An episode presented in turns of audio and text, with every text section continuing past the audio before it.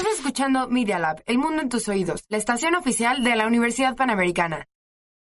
Los hechos, comentarios y opiniones expresadas en este sitio y programas son responsabilidad de quienes los emiten y no reflejan bajo ninguna circunstancia el punto de vista de la Universidad Panamericana o de sus autoridades y o representantes legales. Al colaborar, los participantes aceptan las transmisiones sin fines de lucro. Escuchas Media Lab. Esto es Diagnóstico Económico, el programa que presenta los temas relevantes de la economía nacional e internacional con conceptos que sí entenderás en tu receta. Bienvenidos al análisis de hoy. Conduce el doctor Gabriel Pérez del Peral, quien queda con ustedes.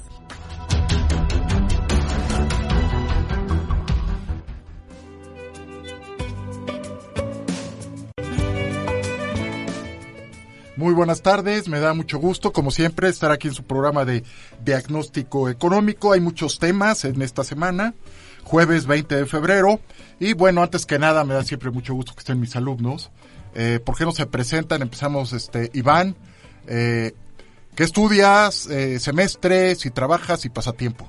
Ah, este, yo soy Iván Escamilla, estudio en, en Santa Fe, en la carrera de Gobierno y Economía, o en el octavo semestre. Eh, estoy trabajando en una consultoría, en un despacho financiero. Y ¿Qué- ¿En qué despacho estás, mi estimado Iván? es un despacho de unos exfuncionarios públicos que, que apenas está formando y pues está, está muy bueno. ¿Nombres? ¿Nos puedes decir quiénes son? Todavía no, ya los iremos... ¿No es el de José Antonio Meade? No, no, no, no. Porque hay varios compañeros de Iván que están trabajando en el, en el despacho de, del doctor Meade, ¿no? Sí, sí. ¿Quiénes están? varios. ¿Santiago? Santiago y había otros de otros semestres, pero ya ahorita nada más queda... Axel queda no, él. ¿verdad? No, no, no, no, nada más queda él ahí en el despacho del, del doctor Meade. Ok, y este, eh, ¿en qué se enfocan? ¿En qué temas? Eh, en temas financieros, sobre todo recuperación de cartera, de recuperación de cartera y venta de activos, del manejo de los activos que dejan los bancos, que a los bancos no les sirven, la gestión para, para deshacerse de ellos y hacerlos líquidos y funcionales para los bancos. Qué bien. Sí. Pasatiempo. Pasatiempo es leer, este, ¿Algún pasar tipo? tiempo con mis amigos. Me gusta mucho la historia y la economía. Novelas, nada. Un poco, la verdad, poco. Novelas históricas. Sí, novelas históricas. Bueno, bienvenido, qué bueno que pudiste Muchas venir. gracias, doctor. Mi estimado Patricio, ¿Qué tal? posgrado, tú ya estás en posgrado, ¿no? Así es, así es. Yo estudié ingeniería industrial y actualmente estoy. Ahí, ¿En dónde estudiaste? Aquí, aquí en la UP estudié ingeniería industrial y actualmente estoy haciendo un posgrado en logística internacional. Excelente. Yo estoy trabajando actualmente en una empresa que se llama Ternium. Ternium se dedica a la fabricación, venta y distribución de productos derivados del acero. Y de pasatiempo, la verdad es que me encantan los deportes, en específico el fútbol. Claramente soy americanista, Claramente. claramente. A ver, tu camiseta, ah, sí, cierto, ahí la traes. Claro, la de, la de François Memé. Oye, muy bien, Patricio. Este, bienvenido, ¿eh? Muchas gracias, muchas gracias por la invitación. Eh, mi estimado Bruno, Hola, ¿qué tal? Buenas tardes. Yo soy Bruno. Este, también soy egresado de la Universidad Pa- Panamericana en la carrera de Ingeniería Industrial. Este, yo trabajo en el sistema Coca-Cola, particularmente en Coca-Cola Company. Y este, ahí en el, en el área de ejecución de mercado. Todo el tema de las estrategias de cómo vamos a implementar este, envases para el mercado, etcétera. ah, mira qué bien. Y este de pasatiempo, pues a mí me gusta mucho el fútbol, igual que Patricio. Yo le voy a los Sí. Pumas de la UNAM. Ah, mira, qué bien. ¿En qué, en qué lugar van Ahorita ahorita? van en primer lugar, van bastante bien. Claro, ya se me había olvidado. Sí, y también eh, leer, me gusta mucho leer. Este, mi último libro es el de Sapiens, un libro muy interesante. ¿De quién es? Es de Acuérdate, haz memoria para recomendarlo. Un, es de un israelí. A ver, Google, ahorita, ¿no? Google y al No, rato Sí, claro. lo recomendamos. Muy recomendable. Habla sobre la historia de la humanidad desde épocas primitivas, Homo sapiens, etcétera, hasta actualmente. Bien, Bruno, qué bueno que pudiste venir. Muy bien. Gracias. Mi estimado Rodrigo Amosurrutia. ¿Qué tal? Buenas, buenas tardes. Muchas gracias por la invitación. Mi nombre es Rodrigo Mosurrutia. Soy ahorita estudiante de sexto semestre de la Universidad Panamericana. ¿De qué carrera? Estudio negocios internacionales. Qué bien. Este, pues actualmente no trabajo, pero pues soy este pues fiel fiel creyente también y seguidor de los Pumas de la UNAM. Ah, mira, también. Este, Me los lo- superlíderes Si y saben de pues fútbol, me doy cuenta. Sí, claro. pues también me gusta, estoy aprendiendo mi tercer idioma, el francés, entonces ahí también Ah, mira. un pasatiempo es de aprender Qué bueno, idiomas. lenguas. Sí, sí, sí. Y estudiante ahorita de Estudiante, time. sí, sí, sí. Excelente, Rodrigo. Qué bueno que pudiste venir. No, muchas gracias por la invitación. Y el otro Rodrigo, Rodrigo Domínguez. Hola, buenas Preséntate, tardes. mi estimado Rodrigo. Eh, Rodrigo Domínguez, profe, muchas gracias por la invitación. Al contrario, qué bueno que pudiste venir. Eh, en este momento igual me encuentro en sexto semestre de la Universidad Panamericana. Eh, ¿Carrera? Carrera, eh, negocios internacionales y pasatiempo igual fútbol. Solo yo soy Chiva hermano. Ok. Híjole. Ahorita andamos un poco mal, pero nos vamos a levantar. Muy bien, muy bien. Y tampoco estoy trabajando ahorita debido Estudiante. al, al, al tercer idioma. Estudiante de tiempo completo. Muy bien, ¿eh? Bienvenidos. Gracias. Bueno, pues eh, si les parece, ¿por qué no empezamos comentando cuál es la posición de los republicanos y, y de los demócratas ahora que pues en el segundo martes de noviembre de este año vienen las elecciones para presidente? Eh, obviamente el candidato republicano pues ya está, ¿no? Nada más está esperando que se defina el demócrata. Ya empezaron las elecciones primarias, ¿no? Bernie Sanders va en primer lugar en este momento. De corte izquierdista, socialista, hay que decirlo claro, hay muchos grupos en Estados Unidos que tienen ese corte.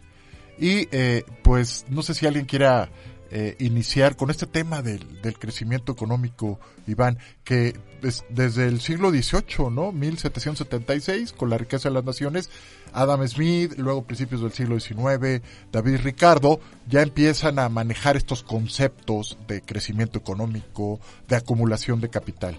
Si quieres, ¿Quieres comentar algo? Sí, sobre claro, esto? sobre todo el tema que comentábamos en, en la semana eh, por parte del crecimiento que registra Estados Unidos.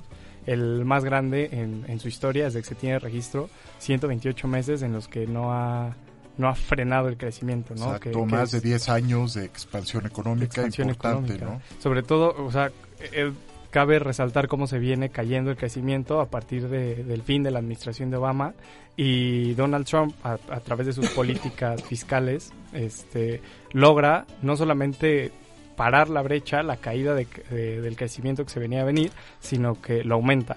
Y el día de hoy tenemos un crecimiento que nadie se esperaba por parte de Estados Unidos gracias a estas políticas fiscales. 2.2. 2.2. Yo creo que, que es muy importante este tema en el sentido de que los empresarios, aunque no tuvieran a Donald Trump como candidato obvio por parte de los republicanos, yo estoy seguro que él sería el candidato a seguir por parte de ellos, en el sentido de que les está generando las condiciones de poder seguir creciendo, de poder incrementando sus, sus negocios, sus empresas. E- Es un candidato que le genera cosas muy buenas no solo a los empresarios, sino a los ciudadanos también que ha se ven generado. ¿no? En la parte económica un desempleo bajo, ¿no? Alguien que quiera retomar Sí, esta intervención, Bruno. Complementando ahí. ¿Cómo ves? Yo creo que desde un aspecto económico pues, la tiene muy fácil Trump para ganar las elecciones. ¿Tú crees que de Este- aquí a noviembre vaya a seguir la máquina jalando? Sí, pues mira, ha hecho lo que quiere. Se quejaba de un déficit en el TLC. pues, que hizo? Implementó un nuevo tratado a su conveniencia. Bueno, también a la conveniencia de México. También este... Y de Canadá también, De ¿no? Canadá también. Ha tenido buenos crecimientos. Este año se, se estima que la, el crecimiento de Estados Unidos va a estar en 1.8%. Pues sí, eh, tomando, ya descontando el coronavirus, ¿no? Sí. Y además considerando que es la, la potencia mundial, pues crecer 1%, 1% después de haber tenido una base del 2.2%, pues es considerable- considerablemente bueno. Sí, y la inflación controlada, Bruno, Controlada. también, alrededor del 2%, la inflación. Entonces son buenas noticias desde el punto de vista económico, ¿no? Eh, y, y- y como, como, lo menciono, como lo menciono en, en el, en- en mi artículo, pues es curioso que de un artículo, un paper que se escribió en 1950, ¿no? Por Robert Solow, que por cierto, ahorita anda creo que 94, 93 años, y está entero, ¿eh? Vive, ahí, vive en Nueva York. Eh, él estuvo en la Segunda Guerra Mundial, lo mandaron como operador de radio, estuvo en Italia, eh, y bueno, se sigue discutiendo el crecimiento común económico con base en su ecuación, con la ecuación de- del modelo de Solow, en donde existen pues, tres variables independientes de, esta ecuación, que es el capital, el trabajo y la tecnología, que están explicando a la variable dependiente que es el incremento de la producción, el incremento del producto, el incremento del PIB. Entonces, eh, a bordo en, en- en- en estas eh, cuartillas ¿Cuál es la posición de cada este partido en Estados Unidos con respecto a esta ecuación de Solow? No sé si alguien quiera puntualizar algo, Patricio, no sé, los Rodrigos, sobre esta parte. Pues sin así puedes hablar, sí. Nada más acomódate el micrófono, mi estimado Patricio, exacto. Bueno, algo que me, que me llamó mucho la atención de, del artículo que usted eh, escribió es justamente donde se habla que la estrategia que está utilizando Bernie Sanders para poder este, continuar con esto es, sería la creación de infraestructura como un medio para crear empleos. Esto, esto me, me llama mucho la atención por la frase que dice que la infraestructura es capital y entre más capital hay, más grande se hace el cacho de pastel para poder repartir. Exactamente, ¿no? Ahí pongo el símil de... eh, siempre es muy didáctico, ¿no? Muy didáctico utilizar el símil del pastel, ¿no? Eh, para ejemplificar el crecimiento económico, el desarrollo económico y la justicia económica, ¿no? El tamaño de las rebanadas del pastel está eh, claramente vinculado con la justicia eh, económica, el crecimiento económico con el tamaño del pastel, y esto es lo que dice efectivamente Patricio eh, Bernie Sanders, ¿no? Así es, y creo que creo que es muy importante este saber cómo involucrar la tecnología en, en todos estos temas porque van de la mano. La verdad es que vivimos en un mundo que está en constante globalización y que nos tenemos que adaptar a los tiempos a los que estamos viviendo.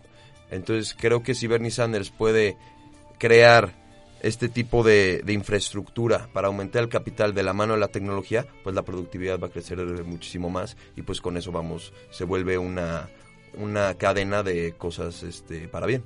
Claro, entonces son diferentes aproximaciones que hacen los partidos en Estados Unidos hacia el incremento, hacia la acumulación de capital. Una es la que mencionaba Iván, vía fiscal, que si quieren alguien eh, comentarlo, profundizarlo, detallarlo, y la otra es a través de eh, productividad, de estimular el, el, trabajo, de mejorar las condiciones de las personas que trabajan, que es, el, es la aproximación que hacen los demócratas. Pero eso se va a traducir, eh, por supuesto, en mayor acumulación de capital, ¿no? En un segundo momento. Claro. Entonces son, no sé si, si, si esté clara, ¿no? La, la, diferencia de cómo se aproximan los demócratas y los republicanos a, a, a la acumulación de capital y por lo tanto al, al crecimiento. ¿Cómo vieron, Rodrigo, el, pues, el, artículo o el tema? ¿Cómo lo ves? Fue, fue bueno, el que quiera, el que quiera. Bueno, algo que me pareció muy interesante el artículo fue que los republicanos se centran mucho en cuanto al capital este, bajar los, los impuestos de las utilidades de las empresas. Exacto. Esto es... con el objetivo de que las empresas puedan invertir más en, pues en este tema de capital y con esto se puede generar hasta más empleo. Exacto. Muchas situaciones. La idea es abaratar el capital. Entonces la aproximación republicana es directamente abarátalo, como lo hizo Trump, bajando por ejemplo los impuestos corporativos del 35 al 21 y también disminuye Fíjense lo que va a hacer Trump ahora en el verano. Va a bajar ahora el impuesto sobre la renta para las personas físicas. Porque había bajado para los corporativos de, de 35 a 21. Pero ahora el impulso para ganar la, la apuesta para ganar la elección en noviembre va a ser ahora te bajo el impuesto a, a tu sueldo, el impuesto al, sobre la renta, ¿no? Que eso va ocurrir en alguna parte del verano de este año. Lo va a anunciar para que la gente vote por él, ¿no? Entonces, esa es la parte de eh, Rodrigo que decías de abaratar el capital. Y por el lado de, de los demócratas, me gustaría que utilizaran también el símil del pastel, cómo está eh, lo que ya mencionó Patricio, ¿no? Del apoyo a, a la productividad, a la mano de obra, a la gente, bueno, Bruno, sí. Bruno. Yo diría que los demócratas se centran más en el, o sea, crecen la economía incentivando el consumo de las personas. Bueno. Entonces, ¿qué hacen? Mientras que los republicanos bajan eh, las tasas fiscales para que así las empresas las empresas inviertan en capital y así incentivar la, la economía los demócratas pues impulsan los los los proyectos sociales y se centran también en subir el salario sí. salario mínimo para que de esta manera las personas tengan más dinero en sus bolsillos y así incentivan el consumo que es uno de los cuatro motores de la economía. Exactamente, entonces la gente tiene más para gastar, los negocios ven eso y enfrentan esa mayor demanda, ese mayor gasto con mayor inversión para poder satisfacer esta, eh, este incremento de la demanda de la gente, ¿no? Esa es una aproximación. Todos los políticos hablan de incrementar salarios, ¿no? Y haciendo el, el comparativo con los, con los demócratas y republicanos, es precisamente lo que distingue a los, a los demócratas, ¿no? Se van a beneficiar directamente a la gente, ¿no? Ahí menciono eh, y les recuerdo el, el Obamacare, Sí. todo este programa para eh, tener acceso a la, al- a la salud, ¿no? Sí. Y más programas sociales, por ejemplo, a la educación. Entonces, esa es una del- de, las características que sí quería subrayar en el artículo, cómo apoyan cada uno de los, de los partidos, que a la postre lo que buscan es crecimiento económico, ¿no? que, que aumente el tamaño del pastel, pero también que las rebanadas sean más eh, eh, Justas, iguales sí, y iguales. más grandes también para todos, más pastel para todos. Sí. Esa es la idea, ¿no? Y ahora vámonos al caso de México, que es un po- la parte final, ¿no? De, Sí, sí, sí. este, ¿Cómo ven esta parte?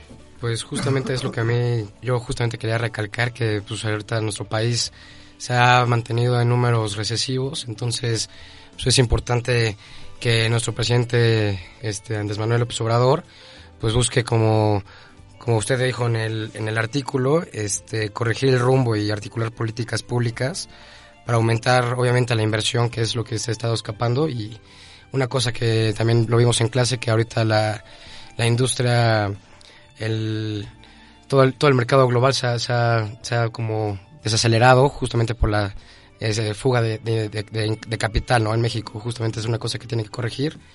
Y pues Sí, bueno, ha- esperemos. ha, estado entrando dinero por el diferencial de tasas de interés a nuestro país, a la economía, pero sí hay una desaceleración, por ejemplo, en el comercio, en el comercio internacional.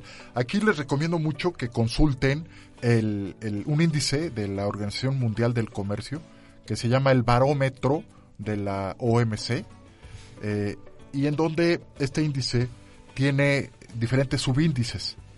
Es, es muy eh, recomendable irlo consultando y hasta la fecha lo que nos indica el barómetro es que está empezando 2020, como bien dices, con una desaceleración importante en el comercio. ¿no? Por ejemplo, este, estos subíndices del barómetro son las órdenes de exportación, la producción y venta de automóviles, que varios de ustedes en su MDM mencionan, ¿no? sobre el sector automotriz. También está los fletes eh, aéreos internacionales como un indicador. Está la capacidad eh, de los puertos eh, con relación a los contenedores que pueden mover, que pueden recibir. Otros subíndices son los componentes electrónicos y el otro son las materias primas agrícolas. Las últimas, los últimos cuatro subíndices de, los, de lo que acabo de mencionar van para abajo.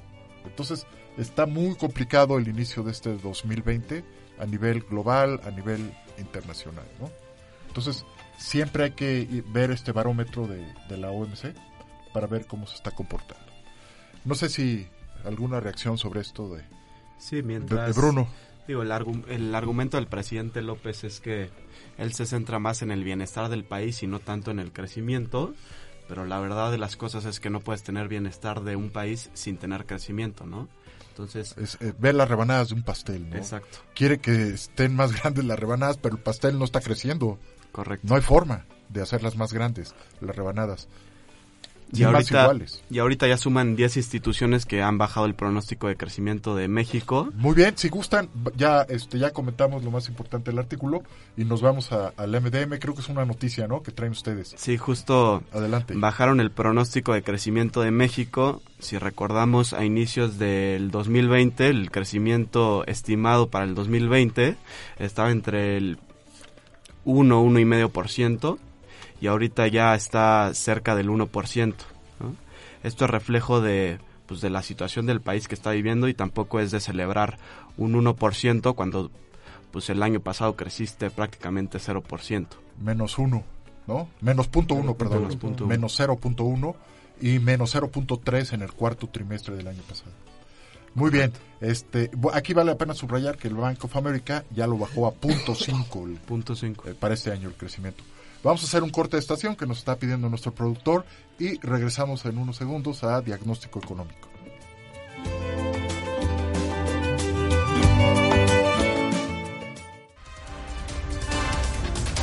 No te vayas. En un momento regresamos con el diagnóstico de la semana.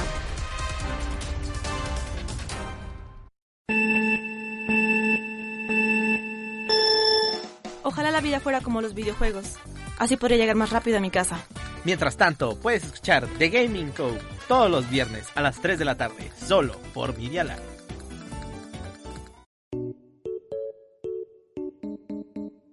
Ojalá la vida fuera como los videojuegos. Así podría crearme a mis amigos.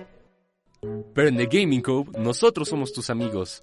Escúchanos hablar sobre videojuegos y analizarlos, solo por Media Lab. Estás escuchando Media Lab. El mundo en tus oídos. Welcome to Media Lab Radio, the world at your ears. Continuamos con su consulta. Aquí está su diagnóstico económico.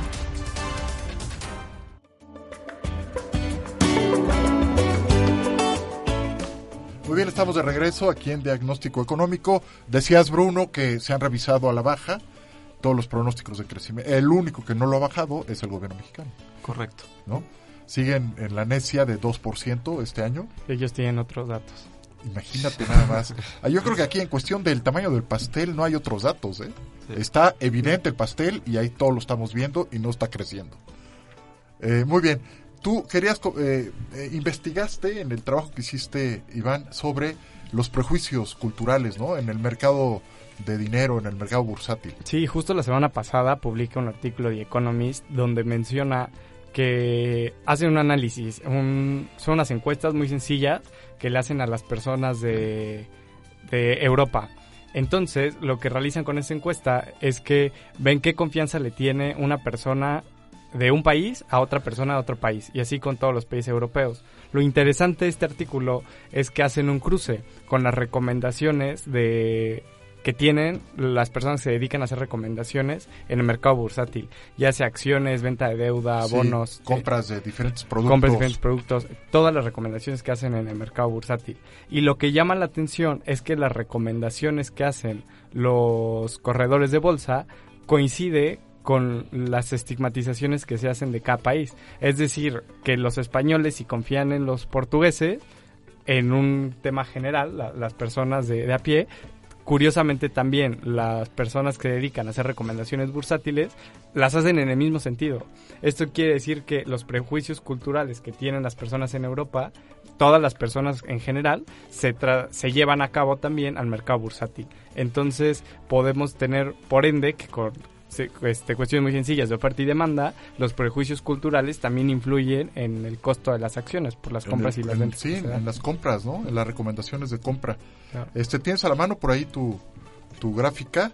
¿Cuáles son los países en donde consigo mismo no confían?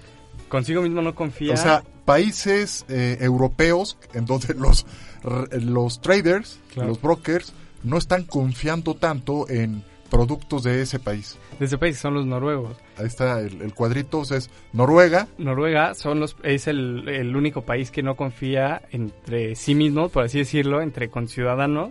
Y pues, digo, un país extraordinariamente desarrollado que no Sí. tiene problemas económicos por la cantidad de sus reservas petroleras, es de llamar la atención. Y el otro tema que también llama la atención de esa, de esa gráfica, esa publicación de, de The Economist, es que curiosamente los ingleses, cuando le preguntan a, los ingleses si confían en los irlandeses y a los irlandeses en los ingleses, resulta que hay solo confianza en un sentido, que los ingleses confían en los irlandeses, pero los irlandeses no confían en los ingleses. Entonces, pues llama la atención, ¿no? Como incluso estos, estos pequeños juegos o, o- o ideas sobre la percepción que se tiene en otros países pueden influir de una manera tan importante en uno de los mercados más importantes del mundo. Claro. Muy bien. Está muy interesante eh, esta... Bueno, la publicación de The Economist, ¿no? Que se publica todos los jueves en Londres, es, es de lo mejor que hay a Sí. nivel internacional. Muy buena fuente. Eh, Bruno, Patricio, ustedes eh, en, en- en la investigación que hicieron, en la, en la 3, en, en- en la lámina 3 hablan de la tasa, ¿no? Sí, correcto. De la tasa de este, interés y aquí los Rodrigos también pueden comentar algo, ¿no? De la tasa. Acaba de existir el, quinto recorte consecutivo del Banco de México de la tasa de interés, pasando de un 7.25% a un 7%, ¿no? Esto es reflejo de, primero, que la inflación ya está llegando al objetivo del Banco de México, que es del 3%, entonces eso les permite pues hacer estos ajustes para bien del país, ¿no? Ahora aquí también hay una pregunta, si la baja de la inflación a qué se debe, ¿no? Si es a un- una desaceleración en el consumo de las personas. Totalmente.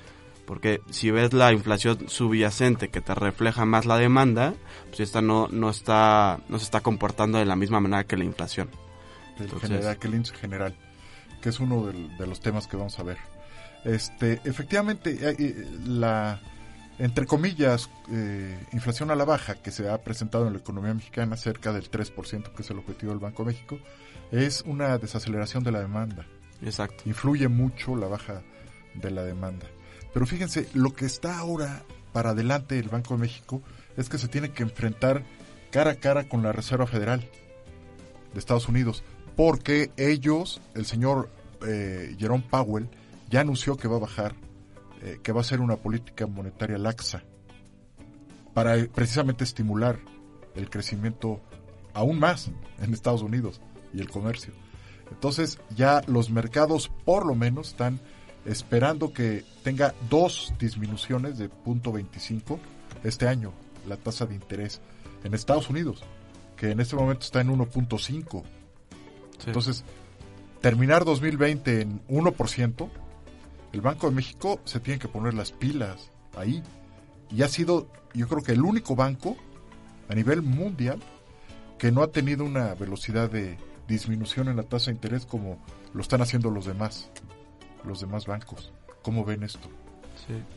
Y digo, también esa diferencia entre tasas de Estados Unidos y México, pues también fortalece un poco el peso. Eso es por eso es que Banco de México no se pone las pilas, como se las han puesto todos los bancos centrales a nivel mundial, que están bajando la tasa de interés, ¿no? Sí. Claro, y dentro de... Bueno, a mí me, me llama muchísimo la atención el tema de que Banco de México afortunadamente sigue cumpliendo su papel como su, lo que le mandata la Constitución. Nada más es una cosa, ¿qué es lo que mandata? Que debe de mantener el valor de... La estabilidad. La estabilidad. Entonces, de precios. De pre- claro. Es el único mandato que tiene. En, En- Estados Unidos tiene dos. La reserva.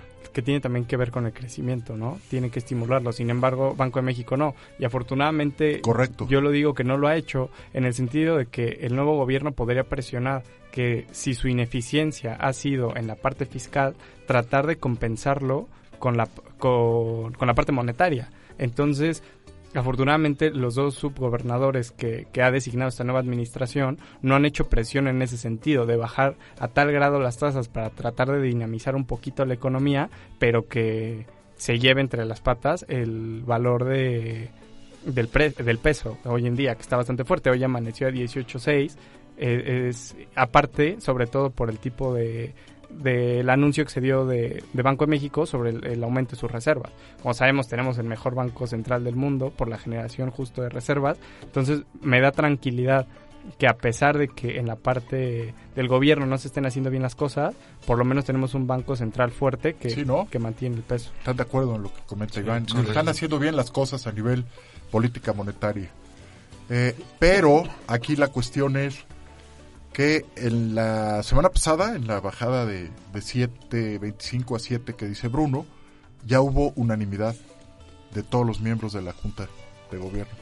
Eh, todos votaron a que bajara más 25 eh, puntos base. Eh, Esquivel y, y, y Heath habían estado votando en, en- en reuniones anteriores que bajase 50 puntos base. Pero nada más la bajaron 25 puntos base. Y ahora ya votaron 25 puntos base. Y está un poco lo que dices, Bruno, de, de mantener el diferencial de, de tasas de interés para que el tipo de cambio se siga apreciando.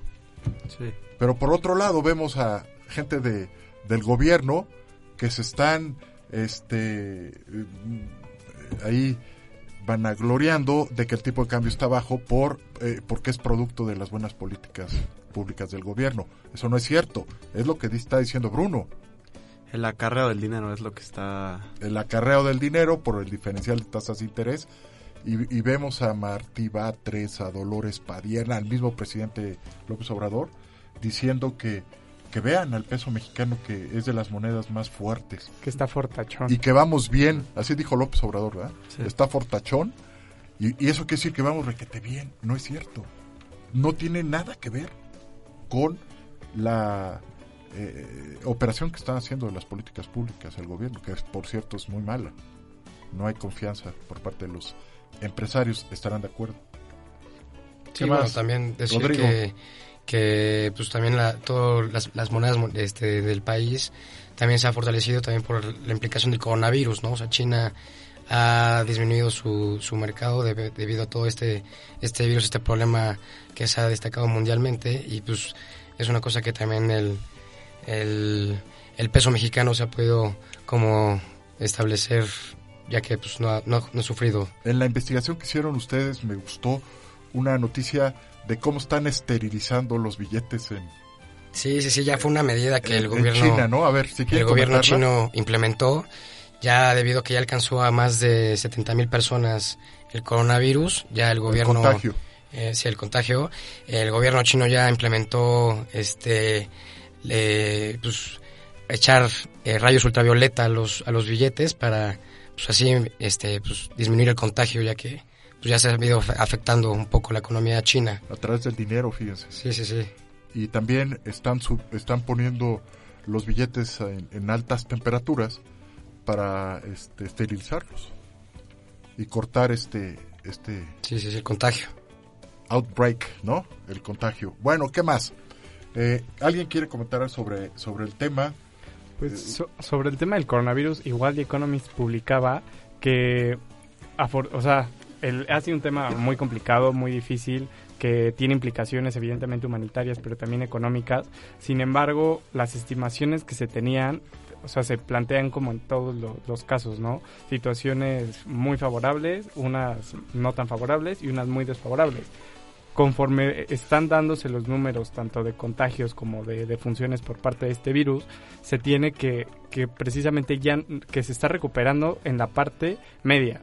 O sea, en la estimación media que se tenía de lo que podía pasar, ahí se están cayendo los contagios, se están cayendo las defunciones. Entonces, habla de dos cosas. Una, que probablemente ya estemos viendo un punto de, de la infección en la que empiecen a disminuir los contagios, empiecen a disminuir las defunciones. Y en la parte económica, el regreso de China en el mercado mundial como el factor de, de desarrollo y de crecimiento que ha tenido por su consumo. Evidentemente nunca deseamos que pase un tema así, pero el día de hoy ante las condiciones que se encuentran, México tiene la posibilidad de comerse un poquito del mercado chino y no estamos viendo acciones por parte ni del gobierno ni de confianza del sector empresarial para poder agarrar ese, ese cacho del mercado, trabajarlo y quedárselo.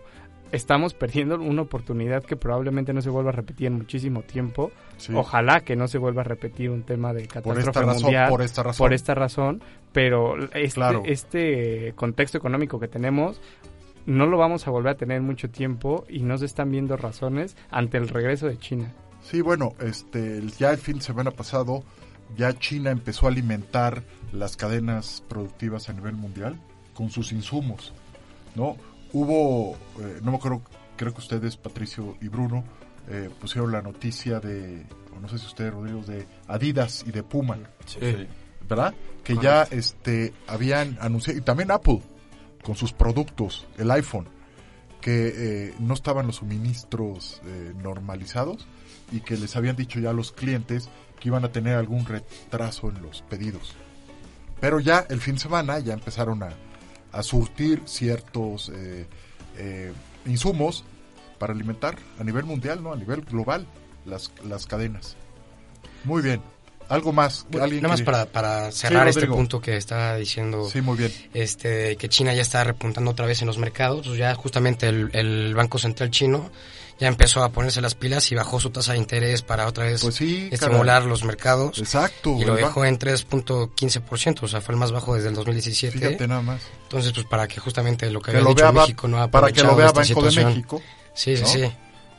Ahora, Entonces- este, este tema también solo va a avivar eh, el tema de la guerra comercial de Estados Unidos contra China, ¿no? Este, Está presente, está latente. digamos que el supuesto. coronavirus fue un descanso para Trump, para decir, ahora este, es- bajó el, el crecimiento económico chino, pero ahorita que está bajando justo por el tema de ya se dejaron eh, las épocas de invierno y ahorita está Sí. perdiendo fuerza el virus. Lo dijo Trump, ¿no? Sí. Ya con el calor se va a acabar este problema del, del coronavirus. Sí, sí, sí. Pues ahorita va a regresar todo el tema de, De los aranceles. aranceles. De acuerdo, ¿eh? Sí. Pues que también sigue siendo una buena noticia para México, ¿no? Para ese Sí, tipo es la un, guerra poco, comercial. es un poco lo que, Sí, lo sí, que sí. mencionabas, ¿no, Iván? Que este, pues hay que ganar participación de mercado. De hecho, el día de hoy se anunció que México ya es el segundo proveedor de automóviles en, en Estados Unidos, después de Japón. Y desbancamos a quién creen? A Canadá. A Canadá. Antes era en, en ese orden, era Japón, Canadá y México como proveedores de todo el mercado americano. El principal país importador de automóviles es eh, Estados Unidos, por supuesto. Luego está China también y Alemania. Pero ser el segundo proveedor de automóviles en el mercado más grande de autos, yo creo que es un punto, es, es una paloma muy buena para nuestro país. Claro, y no es por hablar mal de la 4T, que no es la intención, pero justamente... Es que no queda de otra, Iván. Es que no hay de otra. A ver, no nos dejan otra. Pero justo estas condiciones que alcanza México no podríamos hablar porque seguramente lo van a hacer y van a decir que por sus políticas públicas de un No, año para acá se lograron. Increíble que... Y sí lo van a decir, ¿eh? Y lo van a decir, pero la realidad es que son programas que duraron muchísimo tiempo donde el gobierno mexicano, eh, en proyectos con la iniciativa privada, trabajaban juntos, ponían terrenos, ponían acceso a agua, electricidad, lo que, autopistas, lo que necesitara. Y el día de hoy vemos un buen resultado de esas poli- políticas neoliberales que tanto le molestan al presidente, pero de las que el día de hoy va, va a ser fiesta y, y- y va a reconocer. Sí, estas cadenas productivas que vienen desde Ontario hasta Puebla, ¿no? Sí. La, la parte de Canadá, en la parte de Ontario, es en donde se concentra la producción de automóviles. Y, y pues ya los desbancamos. Eso es importante. Patricio, ¿querías comentar algo? Sí, la verdad es que eso a mí en lo, en lo personal me, me encanta porque, como les mencionaba, yo trabajo en la industria del acero.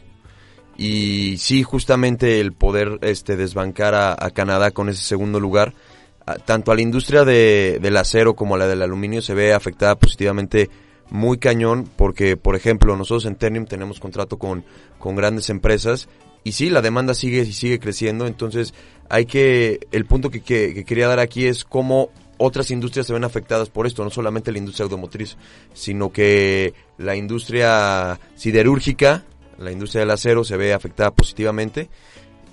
Con todo y que Altos Hornos Mexicanos está pasando por un mal momento, justamente, este, otra está saliendo mucho más competencia en toda esta parte. Qué interesante. Qué bien. Y este y, también hay que aprovechar, ¿no? Vienen más aumento de aranceles, eh, por lo menos a partir de abril. Eh, viene también lo, la, la primavera de las calificadoras, que es cuando revisan todos sus dictámenes las mismas. Y es muy probable que a México le quiten eh, la calificación vía Pemex. Entonces ahí es cuando eh, pues hay que acomodar ¿no? la política monetaria, la política fiscal, para que no eh, sea una realidad lo que se está pronosticando, que se van a comprometer las metas fiscales del gobierno mexicano porque no estamos creciendo. ¿no? También es algo que ahorita que estaba eh, comentando mi compañero es que ahorita con el coronavirus eh, mucha, o sea, ahorita México no está aprovechando muy bien la situación, pero también una noticia que vimos en clase fue que un sector que está siendo muy afectado es el automotriz, ya que debido al coronavirus muchas muchas fábricas, este, plantas, todo están cerrando. Y Entonces está, afec- está afectando esto al PIB mundial muy grueso, hay muchas plantas cerradas y todo. Entonces México esto también pues lo ayudó a, a poder este pues mejorar sus plantas, sus fábricas y pues crecer más aprovechando, o sea digo, Sí, suena por mal. Pero aprovechando esta situación. Sí, bueno, son este 42 marcas, 500 modelos, los que se hacen en las cadenas de valor de- del sector automotriz aquí en México. Y hay eh, pues muchas fusiones, muchos acuerdos, ¿no? Por ejemplo, la Mercedes-Benz tiene acuerdo con la Chrysler, ¿no? Con la Nissan en Aguascalientes para hacer las unidades. La BMW también permite que otras eh, armadoras puedan eh, fabricar sus marcas, eh, por ejemplo, en la planta que tienen en San Luis Potosí, etcétera, etcétera. No es un gran poderío de la industria automotriz. El, el, el semáforo, Rodrigo, cualquiera de los Rodrigos, en cuanto al indicador este coincidente, si quieres comentarlo, es el que presentaron ustedes, ¿no? Este sí. Está, está en rojo el, el indicador coincidente, ¿no? Y la última actualización es en enero. ¿Qué es lo único que, que se está viendo en verde? Este. Bueno, lo único que se ve en verde. Tenemos. El, el indicador adelantado. Ok, el indicador adelantado nos está diciendo qué va a pasar dentro de 3, 4 meses. ¿Qué pasó? ¿Qué se te Bueno, se cayó de aquí el. ¿Le estás aventando a Rodrigo el, el- el audífono o qué? Bueno, entonces, el indicador coincidente nos está diciendo en tiempo real, ¿no? Cómo va eh, estas, cómo van estas seis variables. Acuérdense que es un indicador compuesto, eh, es el, el coincidente y el adelantado, ¿no? Las 12 variables es la fotografía más objetiva que puede haber de la economía mexicana. Pero realmente cómo está la economía el día de hoy, nos lo dice el coincidente, y todo está en rojo. ¿no? La última actualización es en, en el mes de enero de este año, pero eh, bueno, podemos decir la actividad económica, la actividad industrial, los ingresos al por menor, los asegurados en el seguro social, la desocupación urbana y las importaciones totales. Todo en rojo, que quiere decir que va por abajo de su tendencia de largo plazo y está decreciendo. Es, y, y lo vemos en, en- en los establecimientos, en los restaurantes, eh, en, las cenas, cómo ha bajado. Vayan, cuando vayan a, eh, a cenar o algo, fíjense bien cómo hay mesas vacías, cómo eh, ha bajado mucho la demanda. Está muy complicado el inicio de este año para, para los comerciantes. Sí, y justo en el coincidente llama la atención, ¿no? Tantas quejas que había sobre la administración anterior, sobre el periodo llamado neoliberal que, que tuvo el presidente Peña, pero se ven bien las cosas. O sea, en el coincidente sí, sí se ven, un- en términos generales... La realidad una que está muy mal. Ajá, o sea, se ve que hasta que termina Peña todavía se veían bastantes eh, recuadros en verde, porque lo podemos medir como, como semáforo. Teníamos buenas condiciones de mercado, algunas no tan buenas, pero en, en general eran buenas, de buenas a medianas. Rojos había muy poco en, en el coincidente y pues llama la atención. Ahora que todo rojo. Llega, o sea, eso como, como decía el doctor Gabriel, no hay forma de decir que se tiene otros datos, o sea, es la Ahí está. realidad. Es lo más objetivo. Es lo más objetivo, sí, los números son, son lo más objetivo. Y ¿no? bueno, la confianza empresarial está en el, en el piso, ¿no? Y la del consumidor, pues para allá va, Bruno. Sí. ¿Por qué no hacemos una cosa? Vamos a hacer un corte de estación, el último del programa, y regresamos en unos segundos con, con Bruno, ¿sale? Ok.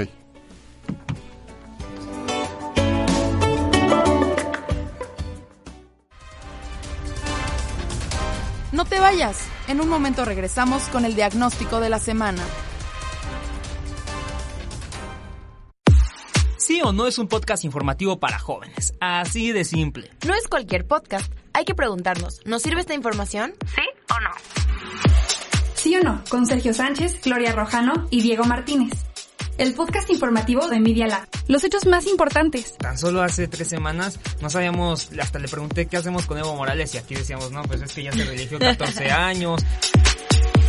Y uno que otro no tan importante, pero interesante. Y claro, risas y música. Lunes y viernes a las 2 y miércoles a la 1.30. Además, escúchenos en Spotify o Apple Podcast, como sí o no. Próxima estación, Rocotitlán. Prepárate para abordar lo mejor del rock en español en esta segunda temporada de Rocola. Conoce qué hay detrás de las líneas de transporte que usas a diario. Acompaña tu viaje con sonidos, personajes, palabras y deliciosa comida que le enseñan al mundo cómo hacer las cosas a la mexicana. Soy Dani Rodríguez. Acompáñame todos los viernes de 12 a 1 de la tarde. ¿Estás listo para viajar en el tiempo? Rocola, el espíritu mexicano del rock. Du hörst Media Lab Radio. Die Welt in deinen Ohren. Estás escuchando Media Lab. El mundo en tus oídos. Continuamos con su consulta. Aquí está su diagnóstico económico.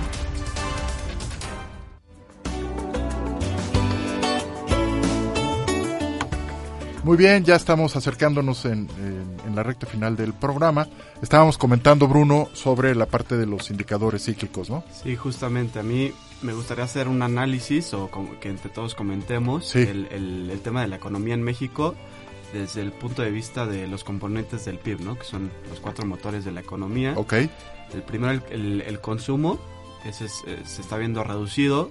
También es reflejo de la inflación. Ya comentamos que por la baja de demanda es por, por lo que la inflación está bajando al 3% ya casi. El tema de la inversión, el año pasado había gran incertidumbre por las acciones del presidente, ¿no? La cancelación del aeropuerto, todavía no estaba firmado el... Sigue el la incertidumbre, exacto. Ahorita lo que ayudó es que ya el, el- el Senado estadounidense ratificó el TEMEC, creo que fue en, en enero, el 15 de enero por ahí, y nada más falta la ratificación de Canadá que va a ser por ahí de abril. Que es un trámite, ¿no? Es, es un trámite porque ya es un hecho. Y se va a estar aplicando, yo creo que en julio, septiembre, tiene que ser tres meses después de la última ratificación. Correcto. Que esperemos eh, atraiga algunas inversiones, Claro. Y el tema del gasto público también, este, México es de los países con la tasa de recaudación de impuestos más baja dentro de los países de la OSD. ¿no? 13.2 del PIB. Muy baja, bajísima. Eso te habla de la ineficiencia del, del gobierno y también, pues, lógicamente, teniendo un 57% de informal, informalidad, pues también es, es difícil recaudar, Recaudar, impuestos. por supuesto, Bruno. Y el otro motor, el sector externo. El sector externo, ¿no? El, el tema de las exportaciones, pues, al no haber eh, inversión y, y que las personas tengan dinero en sus bolsillos, pues es, es difícil el tema de la exportación. Sí, y un, un, un, un, este, un indicador de esto es cómo se han caído las importaciones. Por eso tenemos un superávit comercial, porque se de- derrumbaron las importaciones, ya que para poder producir necesitamos importar material equipo, y si no estamos produciendo, no estamos importando, ¿no? Correcto. Entonces es eh, muy bien ese, ese comentario. Este, va a haber un paro, este, Patricio. Así es, Eh, así es. eh, si quieres comentarnos, ¿no? Esta parte. Claro, pues bueno, primero que nada, este es noticia de, de ayer que la asociación llamada El Día Después está convocando a todas las mujeres a hacer un paro nacional el día 9 de marzo. La idea es que primero, un día antes, el 8 de marzo, eh, que es domingo, se lleve a cabo una marcha donde no solamente sean mujeres y niños, sino también este incluyan hombres que, que es el Día de la Mujer, el 8 de, de marzo. el Día de la Mujer, exactamente, donde se salga a protestar lo, lo que está pasando y, y cómo se puede llegar a unir el, el pueblo por una causa tan, tan notable como esta. Tan dolorosa. ¿no? El promocional, como lo están poniendo, eh, es que el 9 ninguna se mueve. Un día sin nosotras paro nacional. Ni una mujer en las calles, en los trabajos, escuelas, universidades.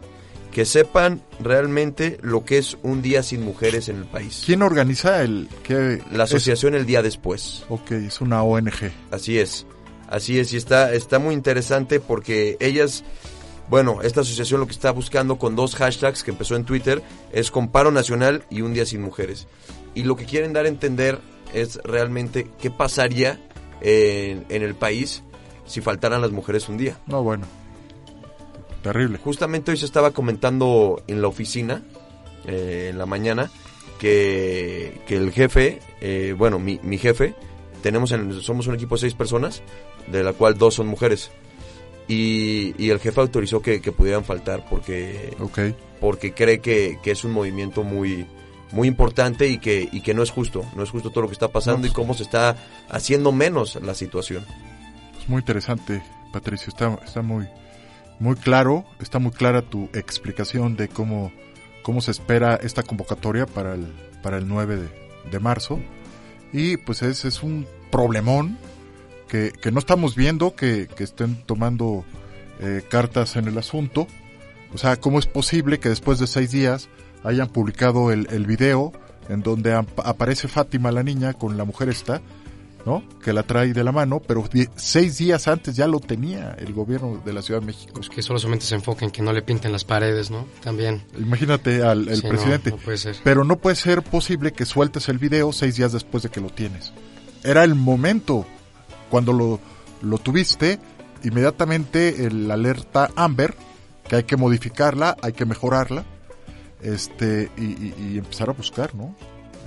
O sea, perdieron seis días en esa parte. Y hay varias cosas. Muy bien, muy interesante, este, Patricio. ¿Algo más que quieran comentar del presupuesto de India? Ah, del, del presupuesto de India, pues ¿Cómo, llamaba la- cómo es una herramienta, no? El, el PEF, el presupuesto de egresos de la Cla- federación. Claro, eso es una herramienta fundamental, sobre todo en países en desarrollo donde el gobierno marca la pauta de los mercados en gran medida. De igual manera publicaba The Economist la semana pasada que el, particularmente en India se ve muy marcada la fecha en la que publican su presupuesto de ese año y cómo cambia el mercado bursátil de las acciones específicas que se incluyen en el presupuesto. Y se ve cómo las tendencias vienen, se da un punto de inflexión en el anuncio del presupuesto y el cambio total en los precios de las acciones en función del presupuesto. Sí, claro. Este, acuérdense que el principal comprador de una economía es el gobierno. De cualquier economía. Sí, pues, en el caso mexicano a mí me, me llamaba la atención, sobre todo por lo que comentaban ahorita, que es esencial que, que haya gasto. O sea, uno de los temas del gasto en, en el país, el gasto público en México es aproximadamente del 20% del PIB. Es una... Sí, un poco más, sí, 23. Un, un poco más del 20% del PIB. Es, es- es una herramienta fundamental para que crezcamos.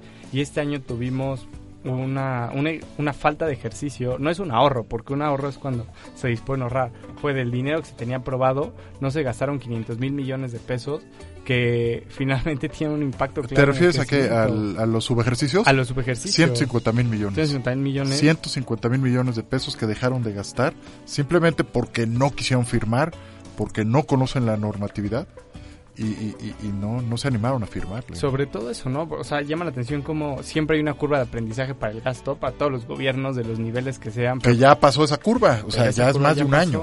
Ya debieron de, de ponerse las pilas y no se las han puesto Y todavía. sobre todo, ¿en qué se ejerce el gasto, no? O sea, hay una política estadounidense muy conocida que en los tiempos donde no hay crecimiento, hay recesión, había que gastar en infraestructura para que en los tiempos de abundancia se usara esa infraestructura, esos puertos, esos aeropuertos, esas avenidas, esas carreteras, para poder desarrollar la economía. En el caso de México resulta lamentable que en un momento donde estamos o podemos entrar en recesión, en el que no hay crecimiento, en el que no hay condiciones para el crecimiento, en lo que se gasta no es ni en infraestructura ni en programas de inversión, únicamente se está gastando en programas asistencialistas que se puede debatir si funcionan o no, pero de que los programas del presidente y del gobierno de la República que él encabeza para poder desarrollar el crecimiento, la realidad es que no se, no se están llegando a sus objetivos. No, son electoreros. No es un programa, son, no son programas sociales. Son para buscar lealtades, para buscar votos y ganar las, las elecciones del 2021. Que eso es lo que está buscando, ¿no? Eh, eh, otra vez estaba leyendo que cuando toma posesión López Obrador, ¿no? Porque sigue siendo como un candidato, se comporta como un candidato, no está eh, trabajando como presidente de la República para todos y lo que le importa es su imagen nada más, ¿no? Eso es lo que está sucediendo. Algo más que quieras, Bruno. Veo de que traes unas notas muy organizadas. Sí, este. Qué bien, ¿qué es que quieras comentar? Justo, justo estaba leyendo un artículo sobre la estrategia de China que me parece muy interesante. Este, China le está apostando no al corto plazo como el gobierno mexicano de hacer refinerías cuando eso te va a durar cinco años de dependencia este, en gasolina y después de eso pues vienen todas las energías renovables, etcétera. Este, China le está apostando a largo plazo, como lo hace. Primero eh, hace una cosa muy interesante que acepta empresas extranjeras, pero no las acepta solas. Este, se tienen que asociar con, con socios nacionales chinos y lo que hacen los chinos es absorben toda la, La información, tecnología. todas las tripas de, de las exitosas empresas este, Extranjeras. extranjeras y este aprenden el know-how, ¿no? Entonces, imagínate si nosotros aplicáramos eso en la industria automotriz, la No, cantidad bueno. de empresas mexicanas automotrices No, que bueno. tendríamos, ¿no? Sí, podríamos diversificar el comercio. También le está apostando un trillón de dólares para el 2050 a conectar a China con 64 países. Lo que va a hacer es en, en puertos de África le va, le va a meter para conectar a China. Entonces se me hace muy interesante cómo un país, o sea, la comparación de las estrategias de México versus China. Mientras ahorita nos estamos peleando por rifas de avión, etcétera, los chinos están pasos agigantados.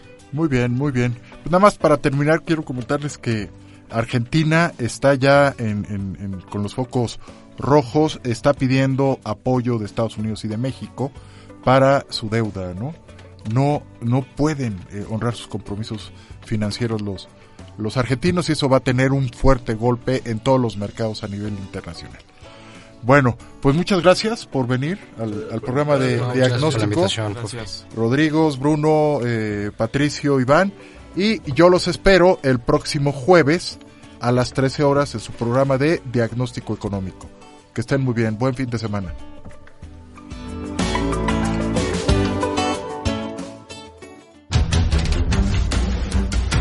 Hasta aquí su receta económica.